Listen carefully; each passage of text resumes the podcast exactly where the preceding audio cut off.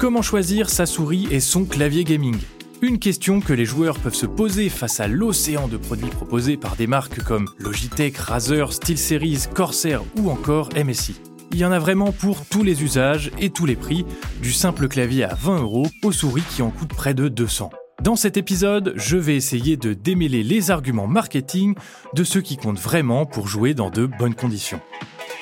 Salut, c'est Raphaël et vous écoutez le podcast tech de l'éclaireur Fnac qui vous donne tous les conseils pour bien choisir vos équipements high-tech.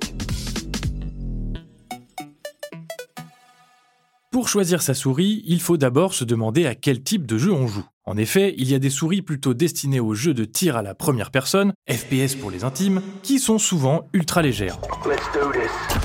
On a aussi celles pour les jeux multijoueurs MOBA et MMORPG parées de plein de boutons, une douzaine pour la Razer Naga ou la SteelSeries Aerox 9, et pour finir, on a encore des modèles polyvalents qui permettent de jouer à à peu près tout, au prix d'un poids un peu plus conséquent, comme sur les Logitech G502X ou les Razer Basilisk. Ce sont celles que je préfère car elles sont souvent plus ergonomiques et c'est là un autre point crucial. La forme de la souris peut avoir son importance selon la taille de votre main et vos préférences de préhension, donc je vous conseille d'essayer en boutique pour faire votre choix. Le fromage les épuise, les fruits leur donnent des forces. Il existe même des modèles mini pour les petites mains, mais par contre, nos amis gauchers seront malheureusement beaucoup plus limités, car seuls quelques modèles sont ambidextres sur le marché. Et puis il y a la question du fil. Est-ce que je devrais choisir une souris filaire ou sans fil? Les deux se valent aujourd'hui, et la latence est infime sur les souris sans fil. En fait, c'est surtout une question de budget, les filaires sont moins chers que leurs cousines, et même un peu plus légères. Alors justement, question poids, la mode est aujourd'hui aux ultra légères avec des souris qui dépassent à peine les 50 grammes. T'as mis trop de poids, 115 kilos, c'est beaucoup trop.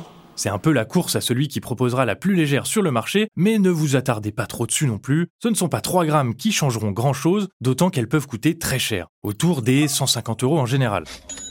Ces souris sont surtout intéressantes pour les fans de FPS multijoueurs qui veulent faire de grands mouvements rapides pour éliminer leur cible. Pour finir, il y a aussi la précision du capteur et sa sensibilité. Celle-ci s'exprime en DPI, point par pouce en bon François, et si les marques poussent la bataille des chiffres pour atteindre 20, 25, voire 30 000 DPI, tout cela est en réalité parfaitement inutile, ces niveaux de sensibilité étant complètement inutilisables en pratique. Les capteurs des souris sont aujourd'hui hyper efficaces, même sur des souris à 30-40 euros, et si comme moi, vous savez pas viser, c'est pas une souris à 200 euros qui vous rendra meilleur. Pour les claviers, il y a deux éléments essentiels à prendre en compte. La taille et le type de switch. Il existe depuis peu une multitude de formats sur le marché, du complet avec pavé numérique au format Tenkyless, TKL pour les intimes, qui retire le pavé. On a aussi des formats 65 ou 60% qui vont clairement à l'essentiel en enlevant les touches fonctions, voire même les touches fléchées. Et hop, y a plus rien. Alors vous allez me dire quel est l'intérêt? Eh ben on peut gagner de la place sur son bureau, on peut le transporter plus facilement et on peut manier sa souris tranquillement sur le tapis.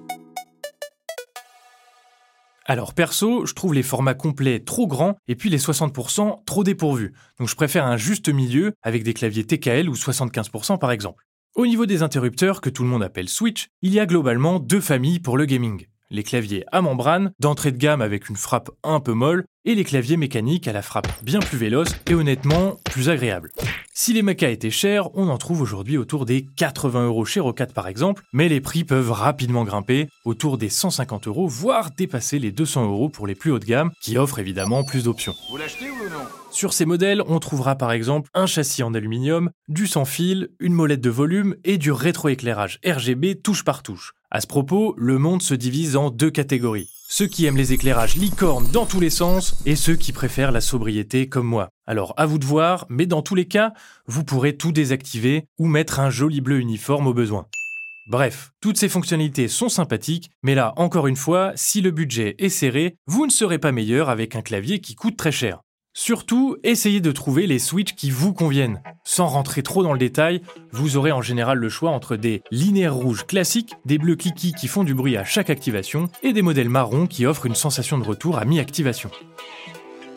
Bon, en gros, pour choisir ses périphériques gaming, il faut d'abord penser à ses préférences et ses usages. Type de jeu visé, ergonomie, taille, nombre de boutons ou de fonctionnalités optionnelles, et bien sûr, le budget.